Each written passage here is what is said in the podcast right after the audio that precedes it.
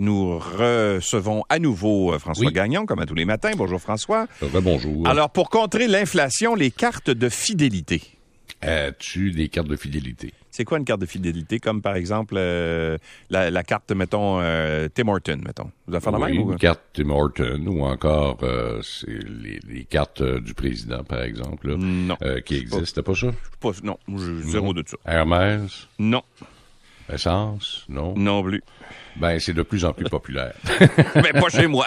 ben, pas chez toi, mais moi, je m'en sers quand même pas mal. Puis, euh, je fais un La seule que j'ai, écoute, la seule que j'ai, je dis ça, là, c'est celle de la hmm? SAQ. Ah, OK. Excellent. Que, Ça t'inspire? Ben, c'est ça. Ben, ça m'inspire. C'est vrai qu'avec du vin à 60 tu peux ramasser des points plus facilement. non, non, non. Mais non, mais je veux dire, le, problème, c'est, ben, en fait, c'est, si t'apprends pas, tu laisses de l'argent sur la table. Parce que de toute façon, le, ton vin ou ton alcool sera pas moins cher si tu prends pas les points. Non, non, non, tout à fait. Ramasser, tu sais. Puis, euh, je fais, j'ai la même, euh, j'ai la même attitude quand je vais faire mon épicerie aussi. Alors, euh, quand, quand tu vas faire ton épicerie, c'est tellement cher, tu laisses des points sur la table. Tu les prends pas. Alors, moi, je les prends. Alors, il y a, y a, différentes façons de contrer l'inflation, puis ça en est une, ça. Et la deuxième, si tu combines, par exemple, si tu es euh, discipliné, puis tu combines ta carte de points avec euh, ta carte de crédit qui t'offre donc des réductions par la suite, alors tu fais d'une pierre deux coups. Tu vas aller chercher des points. Alors moi, ma caisse de Noël, je la ramasse comme ça, moi. Autant euh, du côté de la SAQ que du côté de l'épicerie.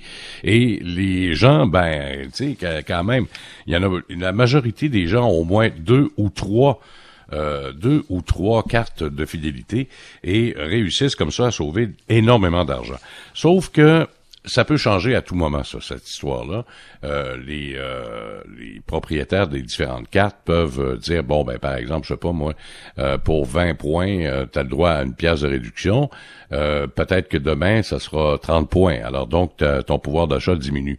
Alors, ce que recommandent d'ailleurs les différents les différents spécialistes là-dedans, parce qu'il y en a beaucoup qui se sont spécialisés là-dedans, c'est d'échanger les points le plus rapidement possible. Alors, ah oui? quand, ouais, ben, Plutôt que de les accumuler pendant longtemps. Puis... Ben moi, je, je, je fais ça, là, les accumuler pendant longtemps pour être capable, je sais pas, moi, tu vas avoir, tu vas avoir un vol euh, à, rabais ou encore de l'épicerie à rabais ou encore comme euh, là, la SAQ, c'est une autre histoire, là, parce que c'est, c'est une société d'État, là. mais euh, au contraire, ils disent de, d'échanger des points. Alors, quand, quand tu as 30, 40 pièces de points, par exemple, d'accumuler, les échanger le plus rapidement possible pour éviter justement s'il y a des changements de politique auprès de la carte de fidélité, ben tu en profites le plus rapidement possible et comme ça tu pourras sauver de l'argent. D'accord. Voilà. Euh, bon conseil. Euh, panique dans les fonds euh, communs. Au palais, je dis qu'au mois de juin là, les rachonettes là, ça a été les gens ont paniqué ces marchés. ils voient planter les marchés d'une façon ou d'une autre.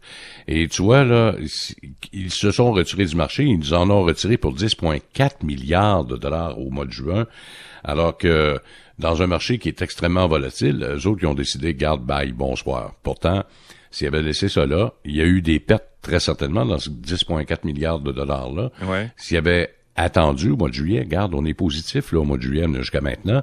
Puis tu vois, ce matin, euh, les gens sont positifs sur les marchés parce qu'on s'attend pas à ce que la Réserve fédérale américaine ait un ton trop agressif.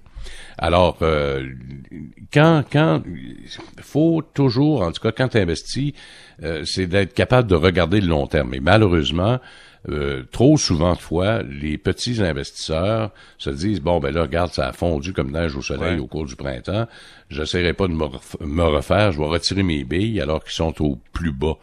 Mais, mais, pourquoi tu dis hmm? que la Réserve fédérale américaine ne sera pas trop agressive? On parlait de trois quarts de points, possiblement. Oui, oui, mais là, c'est parce que hier, il y avait des méchantes langues qui parlaient de 1 là. OK.